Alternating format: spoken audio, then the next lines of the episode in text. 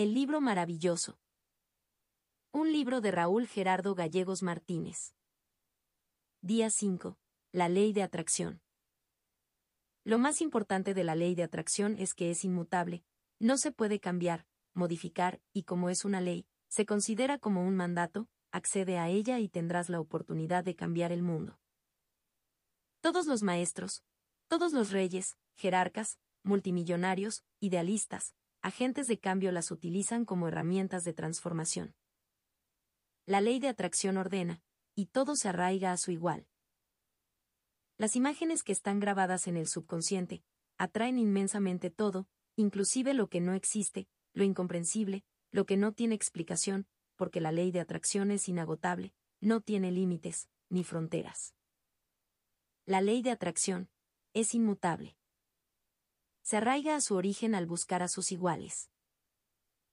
La ley de atracción se ayuda de imágenes mentales que están grabadas en el subconsciente, estas son tomadas como ciertas, como verdaderas, y se adhiere a todo de la misma clase y repelen toda falsedad, creando un bien en el individuo, las cosas ciertas dan certidumbre, un bien promisorio y perdurable, y se convierten en un pilar sustentable de nuestra vida.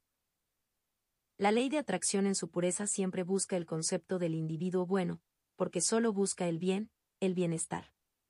Por esta razón no se negocia, no se corrompe, y no puede asociarse con nada malo.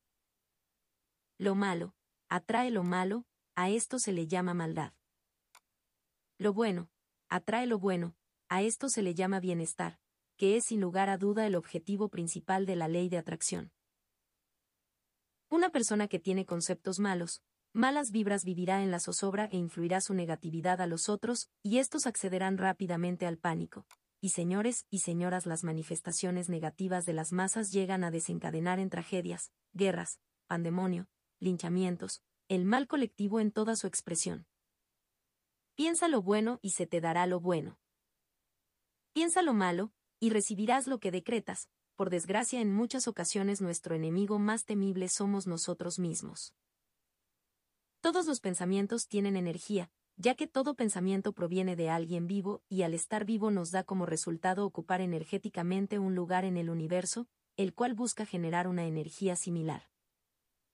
A partir de este pensamiento, usted puede controlar este poder, controlar dicha energía. ¿Cómo? Siguiendo estos cuatro pasos. 1. Saber qué es lo que uno quiere, y pedirlo al universo, siendo el universo cualquier cosa que el individuo acepte, como Dios.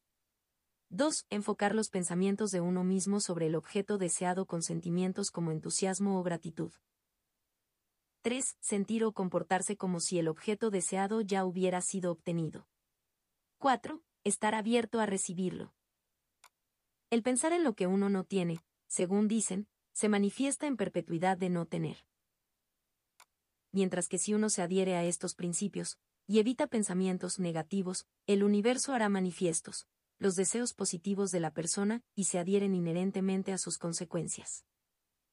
1. Saber qué es lo que uno quiere y pedirlo al universo. Siendo el universo cualquier cosa que el individuo acepte, como Dios. ¿Quiere una casa? Pues pida una casa, ahora bien. ¿Cómo quiere su casa? De qué color, con cochera, en qué rumbo, cuántas recámaras, en la playa, en la ciudad, sea específico con lo que pida. Dígale al universo para que necesita su casa, siempre pensando en positivo, necesito la casa para habitar con dignidad, para que mis hijos tengan un lugar para vivir, requiero que sea propia, solicito una casa que sea la raíz sustentable de mi bienestar y abundancia, requiero esta casa para rentarla, para vacacionar. Para que mi madre tenga un lugar y que pase su vejez con dignidad, requiero esta casa para convertirla en un negocio, un restaurante, un hotel. Aprenda a pedir las cosas. Haga una lista y elabore un contrato, fírmelo, póngale fecha, lugar, su nombre y pídaselo a Dios. Recuerde que puede pedir lo que usted requiera, pero hágalo de esta manera. 2. Enfocar los pensamientos de uno mismo sobre el objeto deseado con sentimiento, de entusiasmo y gratitud. Ya que está elaborado su contrato, pídale al universo que conspire, que se muevan las energías, que lleve este mensaje a las cosas, a las personas de lo que usted está solicitando ya que ellos obedecen a la ley de la oferta y la demanda, los designios y a los mandatos de su Ser Supremo. Recuerde que todo debe de ser para bien. En un acto de contrición pídalo con todo su corazón. Léalo todos los días. Promulgue como si fuera una declaración de independencia. Lleve esta petición al concilio con Dios. Haga que viva y que esté presente en su vida.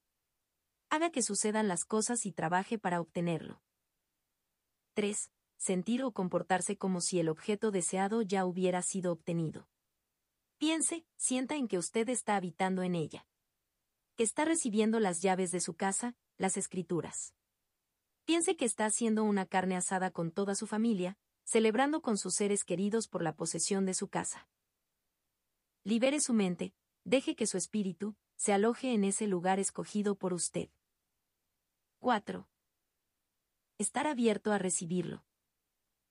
Abra su corazón al recibir tal regalo universal, en su tiempo, en su forma, en su contexto, en su presente, en su porvenir, y solo para bien y para el bienestar de su familia.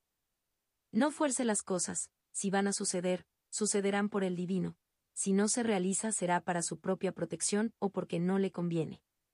De esta manera usted puede acceder a cualquier cosa, salud, dinero, posesiones, trabajo, todo absolutamente todo, menos el amor ya que éste se mueve por medio de otras acepciones más fuertes, ya que se necesitan dos y el amor es una búsqueda.